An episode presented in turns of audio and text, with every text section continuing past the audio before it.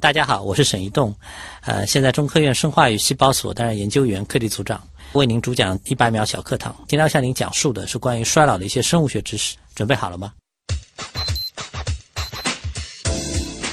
随着医疗卫生条件的进步，啊，现代人的平均寿命越来越长。与此同时，对我们的身体健康造成最大影响的疾病，也变成了像心血管疾病、神经退行疾病这些多发于老年期的慢病。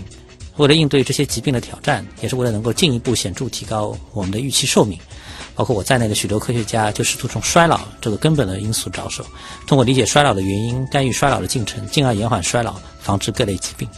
可喜的是，经过几十年的研究，学界已经可以确定衰老原因是由于体内各种稳态被打破了。从出生起，我们的体内就存在着促进衰老和抑制衰老的两股力量。但是遗憾的是，随着我们年老时，天平会逐渐偏向衰老这一侧，这样体内的各种稳态就被打破，我们就逐渐变老了。好消息是，这种变化不是被动发生、不可干预的，而是可以被调控的。通过模式动物的研究，已经发现了许多基因和干预手段可以影响衰老，这为我们未来增强老年健康、延长寿命提供了重要的理论和实践依据。节目准备好了吗？正在将内容进行智能排列。嘉宾的情况呢？正在为您检索嘉宾的特殊喜好。不用那么详细吧？正在为您安装幽默插件。你这是在吐槽吗？正在为您更换全部文字素材。正在删除您的幽默基因，已将节目专业程度调低到百分之三十五。好了好了，马上开始节目吧。正在为您开启极客秀。欢迎各位来到本周的极客秀。本节目由上海市科委支持播出。各位好，我是虽然不想承认，但的确每天都在变老的旭东。嗯，大家好，呃，我是每天都在研究变老的沈一栋。啊，虽然沈一栋老师研究的是变老，但是其实到目前为止，咱们每一个人都没有办法克服。衰老这个过程啊，的确是。那今天我们的节目呢，其实关键词就非常明确了啊，就是衰老。沈一栋老师呢是中科院生化与细胞所的研究员、课题组长、博士生导师。那么接下来呢，我们首先先进入极速考场，来认识一下沈老师是怎样一个人。极速考场。第一题是咱们的必答题啊，想问一下，您是如何定义 geek 这个词的，以及自己曾经做过的最极客的事情是什么？我想 geek 大概就是一些很专注于自己呃，尤其是研究啊，或者是技术领域的人。您觉得您自己算是这个领域的人吗？某种上我觉得也是的。以前我在读博那时候就是，但很多人都认为去读这种理科 PhD 的人都是 geek。那如果说您自己也觉得自己符合您刚下的这个定义，那自己曾经做过的最符合这个人群的事儿是什么？我想或许是以前会专注到，就是说晚上睡觉躺在床上，闭着眼睛，眼睛就看到的就是实验的那些画面，嗯，实验的那些结果的那些照片啊，就是就是最专注的。我们说白天实在是高度集中在了这个工作上面，所以导致睡觉的时候其实依然还在工作的状态里。是的，是的，是的。如果说咱们极客秀啊，嗯，因为您来了，咱们要配合您，嗯，所以呢要换一个 logo，嗯，您觉得这个上面放一个什么样的图案比较合适？并回答为什么？对，因为我是研究衰老的，对啊，所以我觉得不妨放一个寿字的那个纹样。哦，长寿的寿字的纹样，对吧？就很有这个中国风。对对对，大家一同时这也是祝愿这个节目可以一直长寿下去。虽然开始我在想这个调性上好像不太符合极客秀本身的这个做法，但是祝愿极客秀能够健康长寿啊！这个祝福我收着了，谢谢。接下来想问您啊，就是说在衰老整个的这个领域的研究当中，有没有一些已知的现象或者是结论啊？当时您接触到的时候就觉得，哎呀。怎么是这样那么好玩？个人最着迷的应该是寿命的延长，因为我们使用呃像线虫这样的模式动物进行研究的时候，它的寿命最长可以被延长两到三倍。哇，这是一个很巨大的、很显著的一个现象呢。就两到三倍，这很可怕。如果说是套用在人身上的话，对对对对对，是的，这是我们可以说让我最着迷的一个现象。嗯，现在就是说这种像线虫这样子的模式生物，它的寿命延长的这个机制。我们搞清楚了，就是这个为什么会延长两到三倍的这个机制已经知道了。嗯，对，这是因为它跟呃一条叫做胰岛素信号通路的一些基因有关系。嗯，对。那除了线虫之外，类似于用这样子的一个机制，还有可能套用到对，很遗憾的是，这这套机制尽管是在从呃，甚至从酵母开始就是保守的，就是我们的体内其实也有同样的一套机制，嗯，但是遗憾的是，通过在小鼠中的研究干扰这套机制，它对于寿命的延长是有效果，但是没有 再也没有两到三倍这样巨大的作用啊。所以就如果用这样子的一个推论的话，即使放到人身上，可能也不会像线虫这样那么对震撼、啊。对对对对对对。但我觉得，如果像现在，因为平均寿命只要能够突破百分之五的延长，你可以想想，预期寿命能有五年的延长，放在全世界任何国家都已经是巨大的进步了。对于每一个普通人来说，这都是非常宝贵的是的生命啊。对对。有没有和大家推荐的书或者是电影？咱们各挑一部作品。这个很难说，因为要推荐的书、呃、太多了，太多对。而且我觉得我们这个领域的专业的书籍可能也没有什么可以、呃太推荐的，啊因为个人有没有比较专业。个人有没有特别喜欢的这个书呢？啊，我个人最喜欢的吗？我最近平时像最近去世的那个金庸先生的书，我就是很喜欢看的一套书。嗯像以前像《射雕英雄传》跟《倚天屠龙记》都看过很多遍了。啊，这个里边其实也描述了很多长寿的侠客，对或者，这倒不是，我觉得得它主要是给 给了你一个幻想的空间，这个是最好的，让你的思维呢，就是说不受限制的在那个里面。嗯那是不是类似的电影作品也是这种要带幻想的？是的，所以我很喜欢看科幻电影。如果是科幻电影的话，会有一些，比如说情节或者是嗯类似的东西，对您的研究本身甚至都有启发吗。诶，这个倒没有诶，这个放松的就是放松，娱乐的就是嗯娱乐也。是的，是的，而且有一些科幻电影关于长寿的一些想象，我们现在我个人觉得是不太正确的。哎，这个能举一两个例子吗？是吧？啊就说我不知道你有没有看过，就前一阵子有一部蛮火的美剧，嗯，英文叫《Steve》，说一个人可以通过换身体，他把他的思维上传到啊网上，然后有一个版本的中文名叫副本，对这副本对对。然后他可以把思维，比如说从卫星上下载到一个新的嗯有机躯体，嗯这样。但是我个人觉得这个实在是一件很玄的事的。嗯，我一直觉得就是你的思维和你的肉体。是很难分开的。当然，因为欧美人拍这种电影，是因为他们普遍相信呃灵魂的存在。嗯哼尽管这个在科学上是没有呃事实依据的。对但普遍上，而且他们相信灵魂是可以通过数码技术传递的。我觉得，我觉得他们做了两个很大胆的假设。那 第一个假设或许一般人还能理解，但是我实在很难想象灵魂这种这么奥妙的东西，怎么可以通过 copy paste？哎，这个的话，其实呃。自从有克隆人这个概念之后，好像很多的科幻作品都会去描写这样一件事情，嗯。让人的起码肉体吧能够有更长时间的延续。那您觉得这个是我们在未来克服衰老的一条路径吗？对，或许是的。我想，如果干细胞生物学再继续发展下去，或许它可以很快的、比较方便的帮我们替代掉体内一些衰老程度比较严重的器官。嗯这或许是可行的。对我想这也是是很多干细胞生物学家正在努力的方向，或者说他们的终极目标，就是你想换什么就换什么。对，当然这条路其实 对还是挺漫长的，对挺漫长这个中间可能不仅仅说是技术的问题，对，还会再造出一个人工器官，不管在医疗还是在未来的健康领域，我想都是有很大的用。呃，下一个问题呢是想问一下您的过去啊，啊您应该非常清楚的记得自己最后一个学历的毕业论文，应该是您的博士论文，当时做的是什么呢？我的博士毕业论文做的是细胞迁移中的一条分子机制，嗯，所以说跟我现在的研究是没有什么太大关系。哦，就即使是这个机制当中的某一些结论，对您现在的这个研究也嗯，没有有实质的一些对，影响也没。有也没有太直接的影响。这个的话，其实倒是给稍后的访谈留了一个问题啊，就是您毕业之后是怎么又会进入到衰老这个研究领域？啊呃，下一题呢是跟您现实的这个工作相嗯关啊，想问一下，就是在您的研究当中有哪种工具或者是哪台仪器，又或者是哪种试剂啊，嗯对您来说是必不可少？对我们的研究来说，最重要的一些设备是各种各样的显微镜，显微镜，对各种各样的显微镜，就是从不同放大倍数的到有不同功能的显微镜，嗯啊，这是我们研究最重要的。哎因为，为什么呢？就我们是要研究衰老，那显微镜是让我们去看那些是的小动物老没老。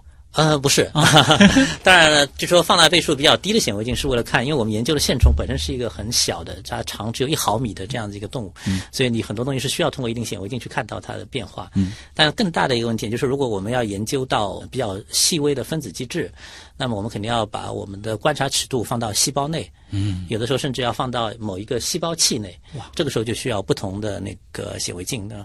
嗯，那就在您的实验室当中，现在最贵的一台显微镜，它的这个单价大约是在一个什么范围？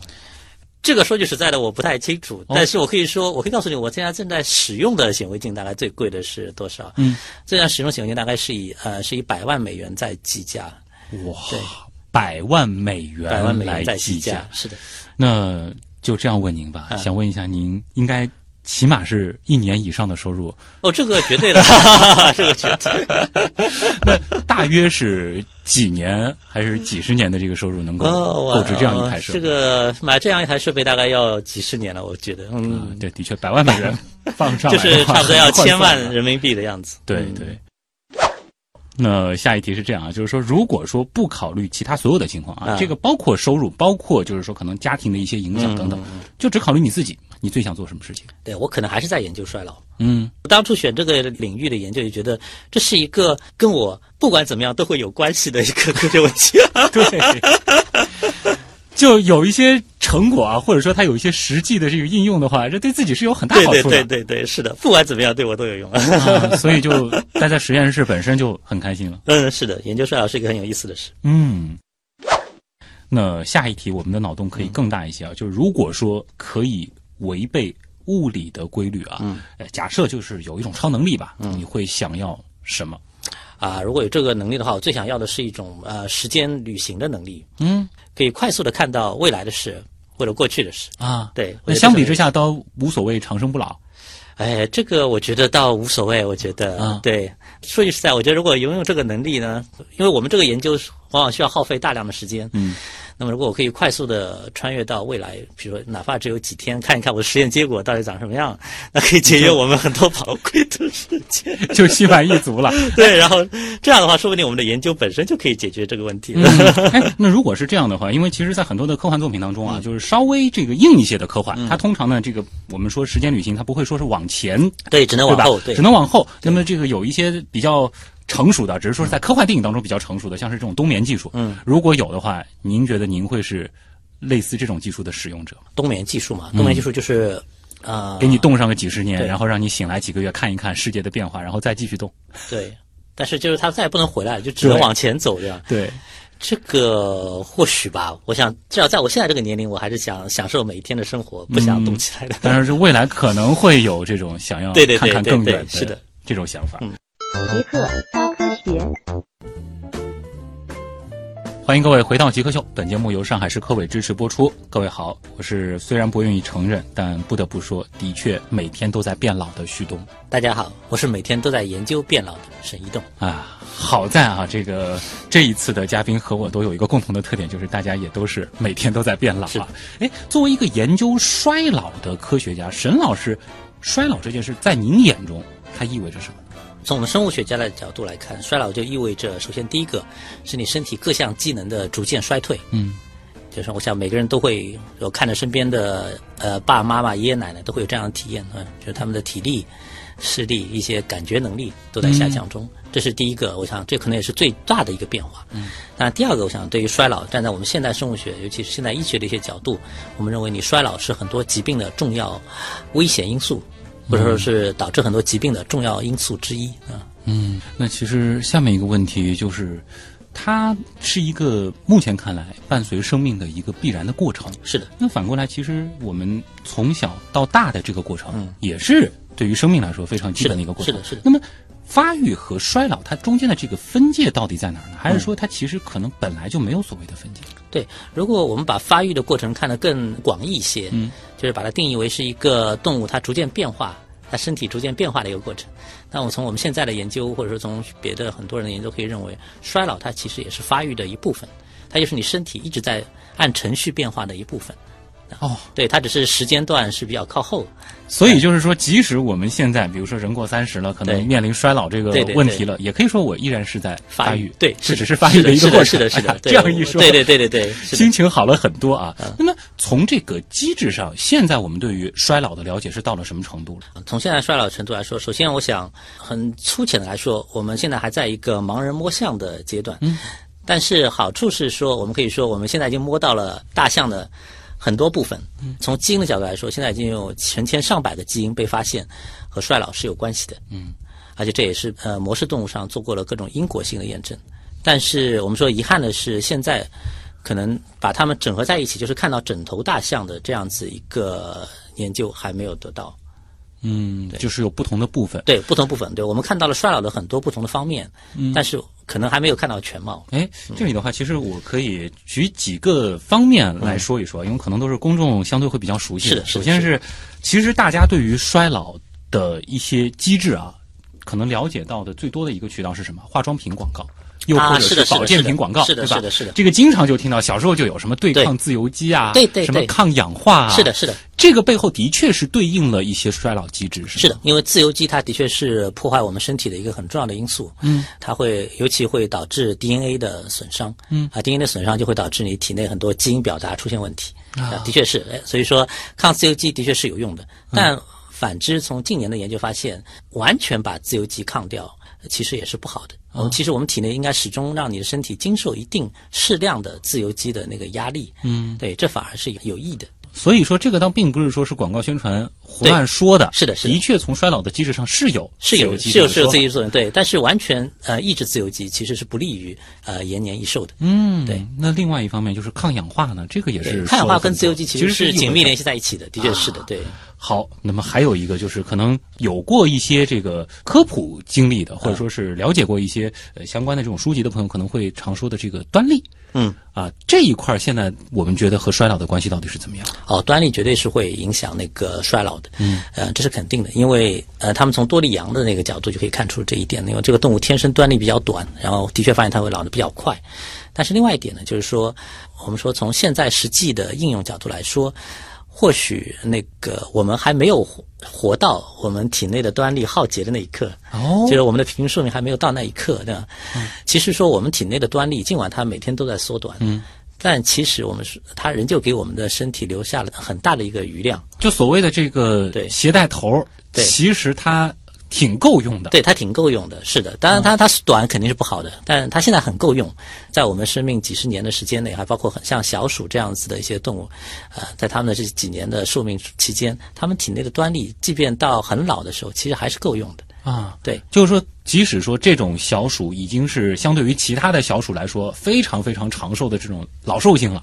呃，对，就是说在老鼠中的兽刑，对，他们体内的端粒还是够用。所以推广到人类的话，的确可能是它可能是我我相信这应该是衰老的下一步的研究，就是先突破现在的，嗯，我们的现在的预期寿命。比如说你在现在预期寿命突破了二十年，那在之后可能端粒是一件很重要的事。就可能当大家普遍都是百岁老人的时候，对，或者更大一些，我相信百岁老人还还 OK，还算年轻，还算就是对于端粒来说，百岁老人还是年轻的啊。对，真正你觉得要耗尽端粒的那一刻，我们是觉得你的年龄还要再往上提很多。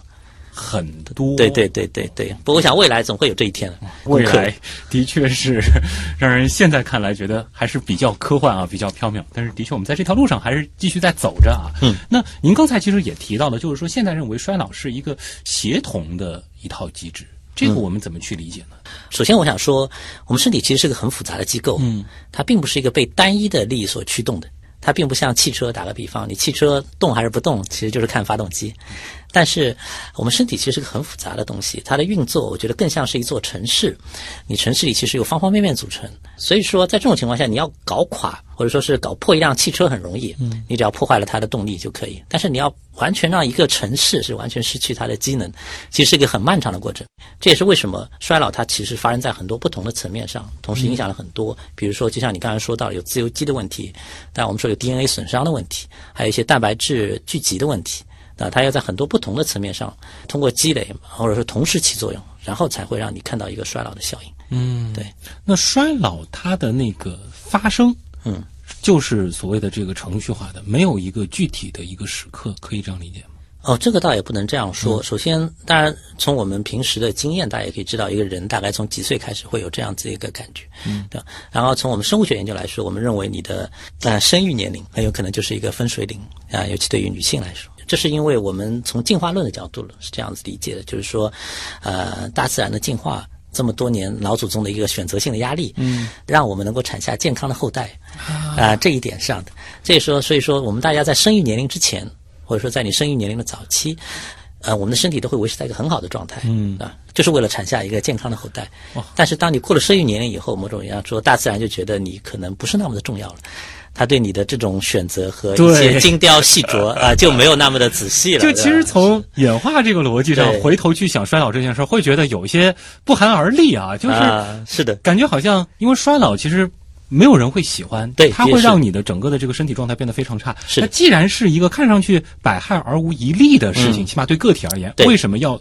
存在于我们身体的机制当中，其实是从更大的一个种群的这个对，从种群发展的角度来说，就是我让我想，就说进化并不是故意想让我们老，它只是对我们老了以后的状态不在乎了。嗯，就像你的爸爸妈妈，可能到你那个年纪大了以后就不管你了。然 后我可以认为进化这个 这个父母在在年纪大以后就不再管我们这种个体的那个。对，而且其实考虑到，如果说是在文明诞生之前的人类的这种生存环境，绝大部分人其实也活不到我们现在所定义的这个。的确是，的确是，是的。嗯，所以在这个之后，比如说我们现在说的，可能六七十岁、七八十岁的那种身体衰老的这种状态，可能对于自然状态下的人体来说，对，并没有全套的这种完善的应对措施。是的，是的，是的。嗯，当然，这个反过来，其实进入到文明了，科技发展到如今了，人均寿命都已经那么长了，是老年问题接踵而来，对，这才使得科学家必须。正视对，必须正视，大量的精力去研究了。的确是。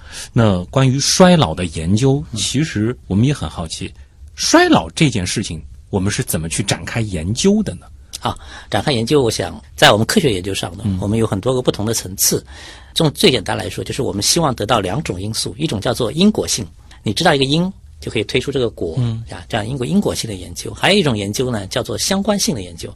相关性研究就知道我知道这两件事情是同时发生，那我知道他们两件事情之间可能有一定的内在联系。但是这个内在联系到底是不是因和果啊？这个是不确定的。那么当然最好的就是我想大家都希望知道，就是其实因果性的研究。嗯。那么在衰老这个领域来说，我们通过研究因果性的研究，一般是选用一些模式动物。因为我们最终的目标是希望它能够作用在人身上，但我们知道人不管是从呃伦理学还是从实验的可行性上来说，啊这个是不可以的，对。那么一般来说，我们进行的是因果性的研究，都是在一些低等的动物，嗯，最高也是到小鼠，甚至于猴子，这已经是最高等的。嗯，我们通过对于这些动物进行各种各样的干预，这些干预呢，可能只是饮食上的干预，有的时候呢是使用遗传学的方手段，在基因水平进行干预，有的时候呢使用一些药物的干预，通过这些来看它。对于衰老有没有作用？嗯啊，这是很可以观察到的，因为这些动物的寿命相对比较短啊，你可以看得到。那么同时呢，我们也希望从人群的研究中得到大量的相关性的信息。嗯，那么这一方面呢，是可以验证这些从呃低等动物中得到的因果性的结果是否可行啊，也为你未未来在人群中进行真正的意义上的，比如说治疗性的研究做一个铺垫。嗯，这两年在衰老领域的这个研究，有哪些可能对于你们的这个研究界来说，都称得上是重磅的这种成果？我觉得这两年最大的一个突破的，就近两年来说，近两年最大的一个突破是发现你在体内如果提前的清除掉一些老化的细胞，那可以极大的改善动物在老年期的一些健康状况，甚至还可以延长寿命。哦，这可能是这两年这个领域最大的一个突破了。对，其实关于衰老。的确是有两方面的这个路径，都是非常喜人的。一个就是说，寿命不变的情况下，我们在寿命的最后这几年，对生活质量可以大大提升。是，的确是。当然，另外一种就是说，直接延长寿命。对，虽然说我们可能都希望是寿命又长，生活质量又对，这也是我们努力的目标。的确是。嗯。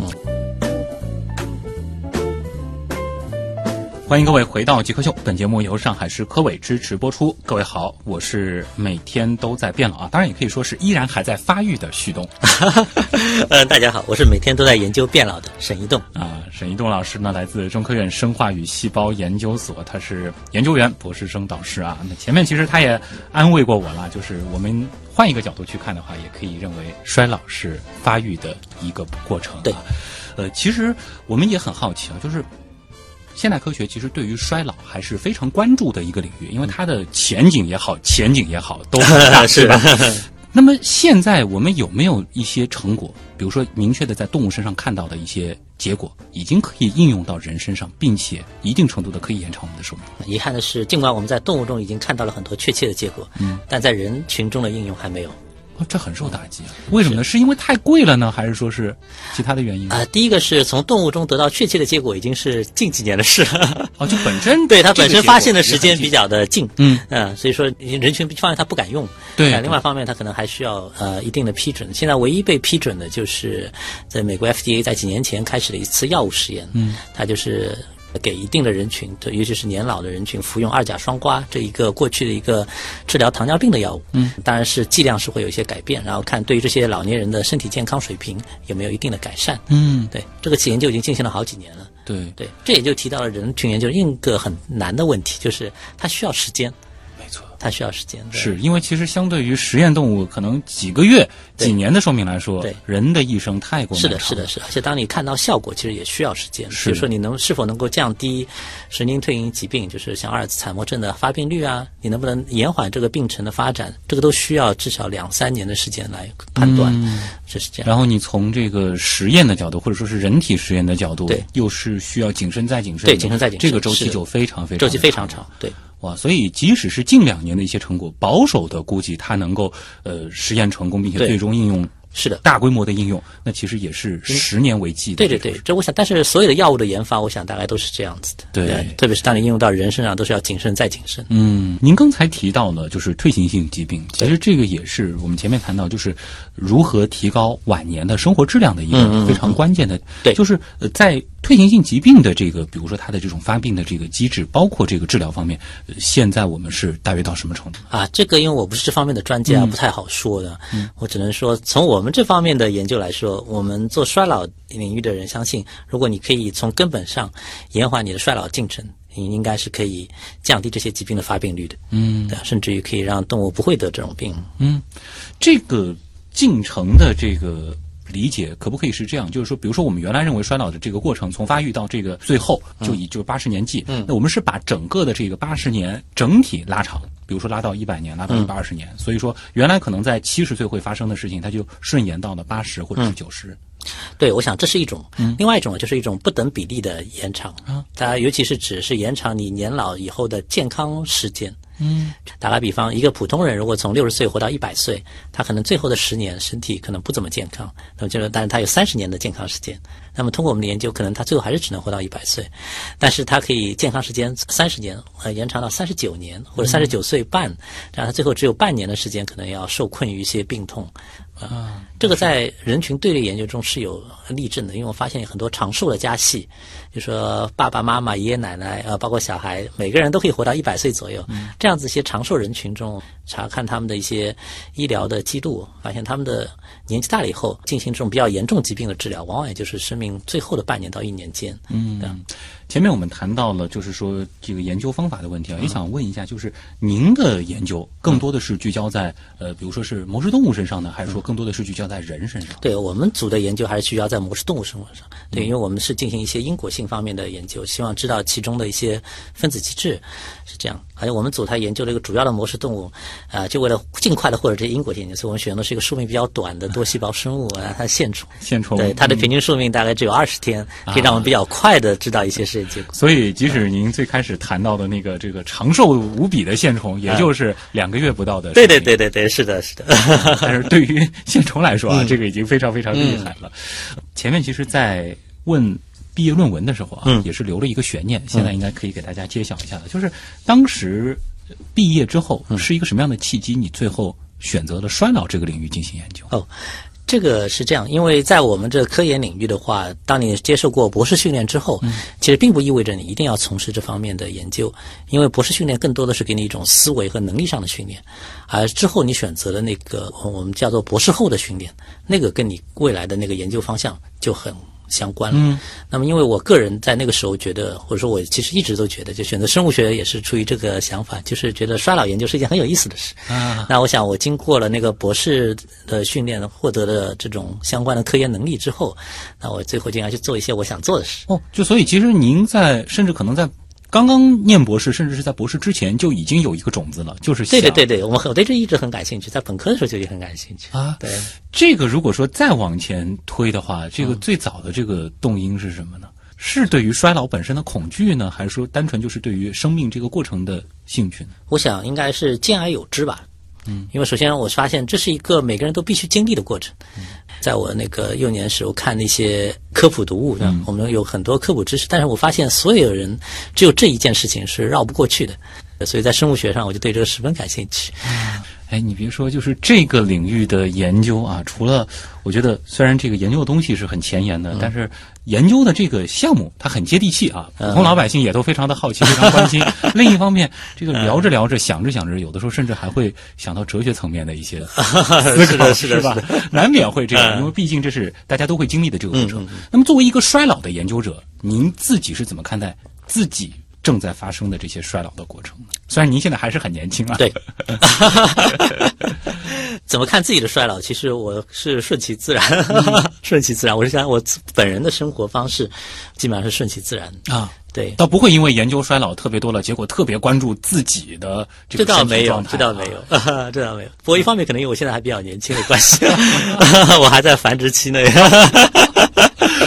那么如果说。扩大一点啊，不仅仅是你自己，这个身边的人，比如说家人啊，又或者说是认识的一些朋友啊，知道您是研究衰老的，他们通常会问一些什么样的问题啊？最常问的问题当然是有点开玩笑，他们说啊，沈一栋什么时候你给我一点什么长生不老药吃吃？对这个一般我们都笑笑说这个很难。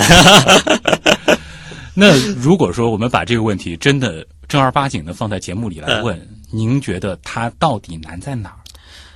哦，这个就像我说，首先第一个，我们对这个东西衰老到底怎么一回事还不是很确切的了解，对，我们并不知道它的真正的原因，就而且它的本身的作用因素又十分的广谱啊，就像我刚刚说过，它有不同层面的作用。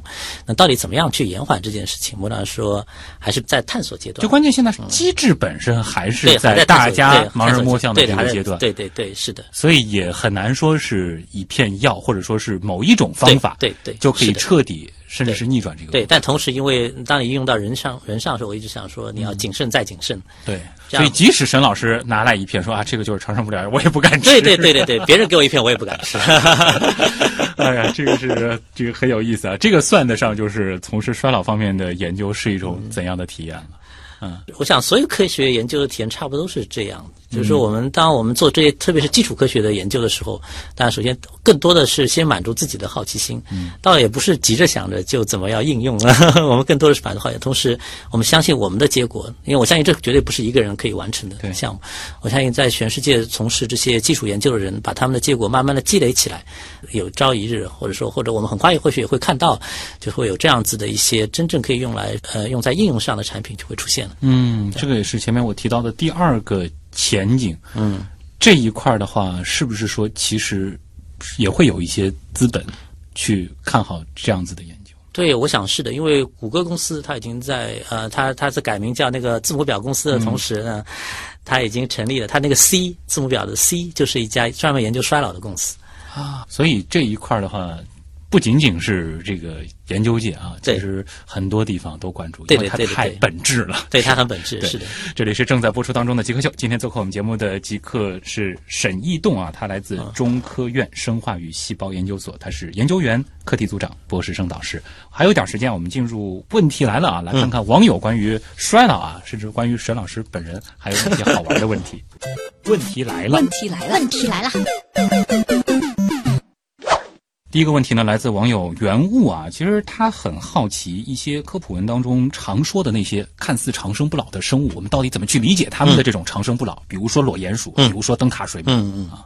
沈老师，您对这方面有过了解啊？首先，我想他们有内因和外因两部分。嗯啊，因为其实外因来说，你会发现很多这种可以活很长时间的动物，尤其是那些可以活到几百年的，像水母啊、贝壳啊，它们包括裸鼹鼠啊，裸鼹鼠在啮齿类动物中是活得很长的。对，它们生活在一个相对恒定的环境中。啊，裸鼹鼠是一个终身不到地面的。啊，一直在地下打洞的一个动物。那土壤中有一个很大的好处，就是它的湿度和温度是很恒定的。嗯。那些生活在海洋中的动物更加是如此。这些水母啊，这些贝壳，它们终身的就是几乎是不动的。嗯。特别是贝壳，它是一个底栖动物，它是固定在岩石上，终身不动，所以它的生活环境十分的恒定。所以说，我们说这也是现代科学所相信的，就是当你的生活环境很恒定，对你的生健康是有好处的。嗯。对啊，就不给你一些我们所谓的环境压力。这是很好的啊！他说，现代尤其是大城市生活的人，每天面对着各种各样的刺激和压力的时候，但是换角度说，当你在大城市生活的时候，你每天啊，在夏天有空调，冬天有暖气，啊你的生活其实比古代人要恒定很多反过来，你要 回到那个时候的状态，你会面对更多来自自然的对的，自然的。条件，对我们的生活已经很舒适了。那舒适的生活这种环境是很重要的。第二点呢，当然这些动物都有它们的内因，像裸鼹鼠啊，因为它研究稍微多一些，它体内的一些 DNA 修复的机制会比普通的小鼠要强很多很多。对，这使得这些老鼠它可以为什么可以活这么长，这是很有道理的。嗯，这个和大家稍稍这个展开一下，就是大部分啮齿类动物其实也就是一两年、两三年的寿命，两三年的寿命，然后裸鼹鼠它是能活到几十年，是的，几十年啊对，所以就是它一个 DNA 修复机制很强，这是很重要的一件。就放到人这儿的话，就相当于是这个在灵长类或者说是像我们这样的大猿里边，嗯，有一种生物它能活两三百年了，这就很可怕了。但是换言之话说，我们说在所有灵长类动物中，人也是一种很长寿的灵长类动物。嗯，因为如果你去跟猴子啊、猩猩啊什么的去比，那我们跟我们的这些亲戚呢相比，那我们也可以算得上是一只裸鼹鼠了。嗯 那所以就是裸鼹鼠其实的确是就是衰老领域比较热门的一种研究的这个东西。对，它是一个很重要的呃研究的一个对象。嗯。但它呢，主要还是我想说，它主要是进行一些相关性的研究。最大的问题就是这个动物活得实在太长啊。对，他说从这个裸鼹鼠的一些相关性的一些研究中，我们发现过去很多一些在一些别的一些模式动物中，或者包括它的一些亲戚，嗯，它的亲戚小鼠中得到研究，都得到证实，就是它们确确实实应该是有用的。嗯，你发现它也的确用到了这些我们过去提到的这些呃一些研究的一些结果。啊，就比如说在裸鼹鼠身上，我们发现了某一种特征，然后我们就把这种特征挪到其他的它的这个，就像 DNA 修复一样，嗯就很早以前我们就知道 DNA 修复它对于衰老是很重要的一件事，它可以维持基因组的稳定性。啊，但裸鼹鼠查到机制特别的强。啊然后把这个放到其他的这个寿命更短的这些小鼠身上以后，我们就能够找到这个，对，它或许可以这样帮。的确就是把相关性变成了这是的，是的，是的，是的。嗯，那还有呢？就比如说像是这种灯塔水母，因为其实，在有的文章当中，甚至提到这个还有的那种生物，真的可以用长生不老来理解它们了。对这个现实当中真的存在吗？啊，这个要看你怎么定义，因为某种说可以说，所有的单细胞生物都是长生不老的，它们通过不停的分裂的，然后可以都可以这样说。然后还有什么，就是说一些软体，尤其是一些像水螅啊这样子的一些动物，因为它体内的干细胞的成分特别的高，嗯，它的干细胞的比例特别高，甚至有些动物它可以身体的每个细胞都可以转化成干细胞，在需要的时刻。那那么这样子的话，它也可以通过分裂哎或者说出芽啊、来产生后代。某种来说，这种情况下，你可以说认为它是一种永生的。哎，这个倒是一个很重要的点了，就是如果说我们要把我们所谓的长生不老套用到这些动物身上，其实是不合适的。反过来用对他们的这种长生不老来类比我们的话，应该是，比如说我对。克隆了一个自己，和我的 DNA 是一样的，对。但是我们能说那个克隆体的哎，我个人觉得不是的，也不是了，对吧？对，特别是像我们人这样有高级思维的动物。对，这个更多的其实还是我们大脑的本身啊，对对对对我们自己。嗯对。巴厘岛的椰子问啊，少吃可以延缓衰老吗？呃，我们说的科学一点，少吃就叫做限制饮食啊。是可以的，它在许多的模式动物中都被证明是可以，甚至小猴子中也是可以。但是呢，它有一个问题的，我、这也是我劝大家不要急于去尝试，因为你要达到那种效果，对你的身体也会产生一定的副作用。嗯，因为实验是在实验室做的，那些动物它，我们说我们只要他活着就行，对，我们并不要他从事体力工作。对，这个其实也不需要从事脑力工作，那些动物就是自由自在的活着，呃，这个是可以的。但其实限制饮食对我们身体会有一些副作用。我们还要讲究的是，不仅仅活着，还要对，你要活得比较好的质量，对对对，因为限制饮食，我们大家都知道的，吃东西本身是一个很愉快的事，对，是吧？还可以减压。其实 对，所以说要少吃，某种说也是很痛苦的一件事，它会有很多副作用啊。同时还有一点呢，就是说我们现在研究发现，在动物中是这样的，就开始的越早，效果越好，就是从出生开始就开始节食，那自然是最好的。对，但是那个代价是那个动物会长得比较小。啊，我们发现对于老年的动物，再再节食，它的那个在寿命上的延长的效果就会呈现一个递减的现象。哦，这个其实也是一个启示，因为关注这一块的可能更多的是年纪比较大的对对对朋友。对对，这个听了说啊，这个某个科学研究说了少吃可以延缓衰老，然后把自己平时正常的这个食量还要再往下对对减很多，对对其实往往会得不偿失。是的，是的，往往会得不偿失。当然，暴饮暴食肯定是不好。那是这个是。是当然，我们其实也从沈老师的这一段解读当中，我们可以得出这样一个结论，就是我们也别总把一些还在实验动物身上嗯得出的一些，哪怕是明确的科学结果，就急急忙忙套用到自己身上。呃，是的，我想大家在生活实践中总是要谨慎一些。嗯，这个过程其实还是 对对对，会有科学家帮你慢慢的验证的。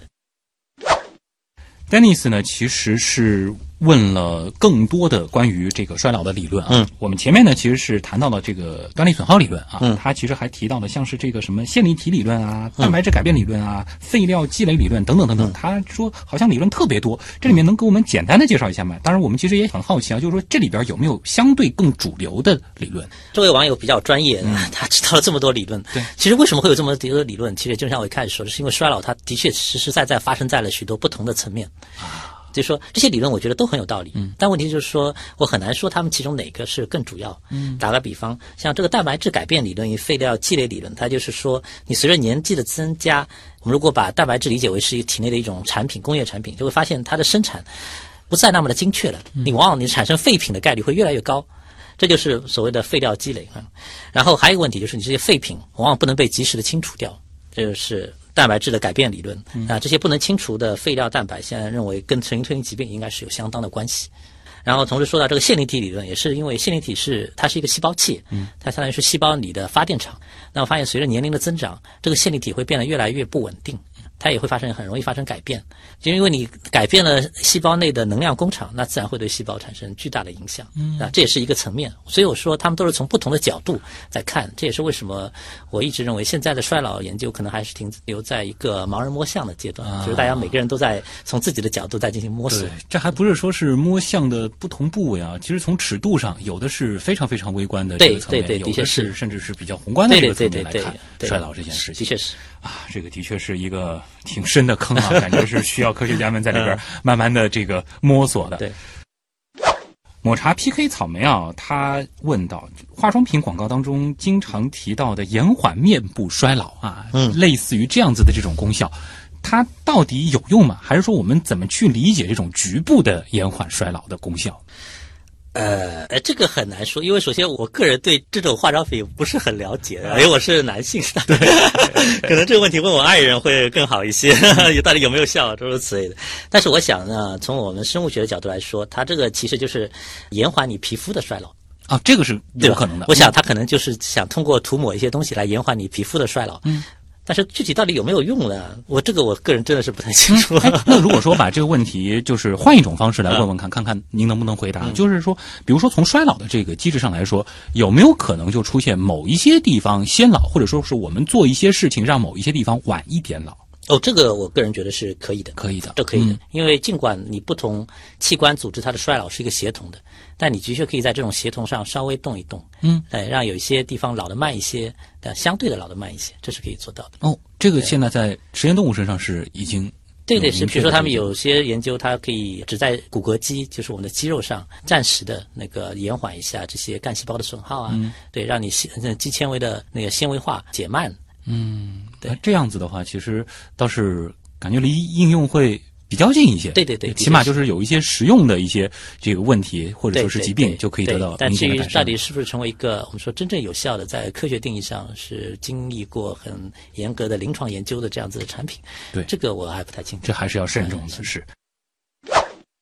兰卡威问啊，就是关于衰老的研究，如今还有哪些前沿的方向啊？或者就是说，我们前面其实也提到了很多的这个理论了，还有没有就是可能最近几年才流行起来的这种理论？对，我想，当然最近几年可能一个更多的认识是认为啊，免疫和代谢啊，它在衰老中的作用。现在被越来越提到，因为首先免疫和代谢本身是一个综合性的过程，嗯，本身就已经不是作用在单一的一个细胞器或者是什么，是很多种细胞一起，很多种因素在一起而造成的。所以说，我想免疫和代谢，这可能是现在研究的一个前沿了。嗯，免疫和代谢，对，呃，我们的节目之前其实来过若干位做这个微生物组。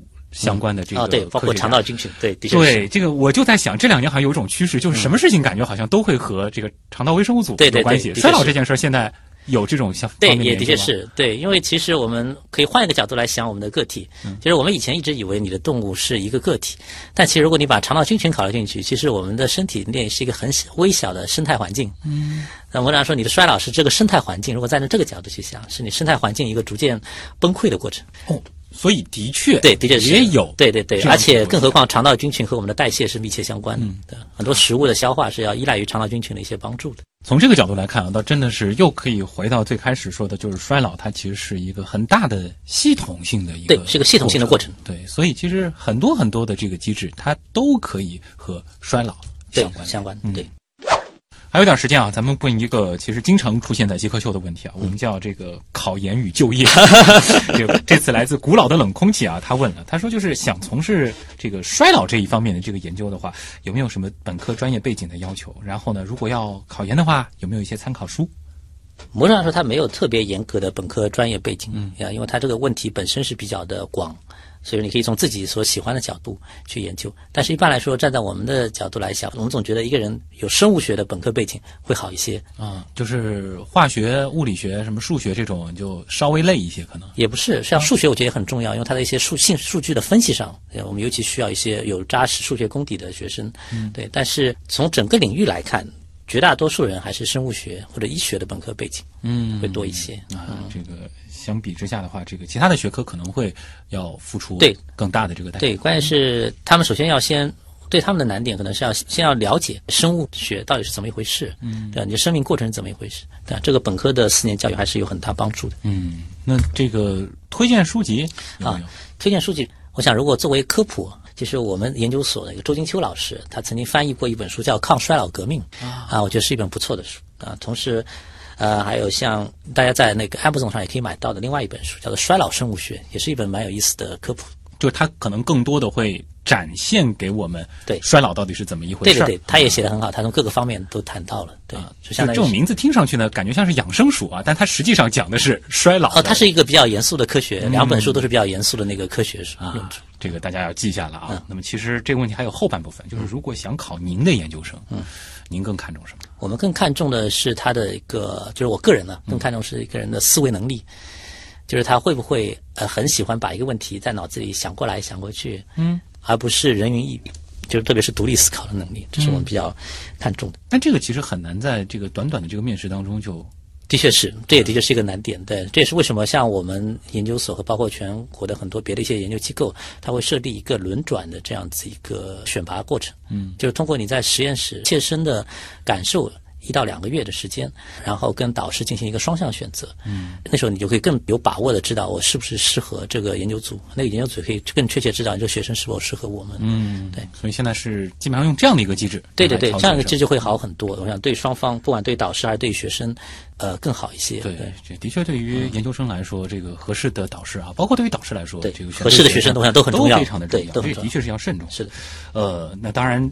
也离不开啊一个比较俗气的这个问题，但是也很重要，就是说这个专业在您看来啊，它的这个。之后的这个前景是怎样的？如果现实一点的话，他们毕业之后的这个去向又是怎样的？啊，博士毕业以后的去向，欧夏有很多。那既可以继续进行学术研究，像像我们像我本人一样从事博士后研究，然后以后可能还是可以成为一个像我这样的研究组长，这样去从事自己的学术的科学研究。你也可以进入一些公司，因为就像您刚才说到，这个东西是很有前景，是吧？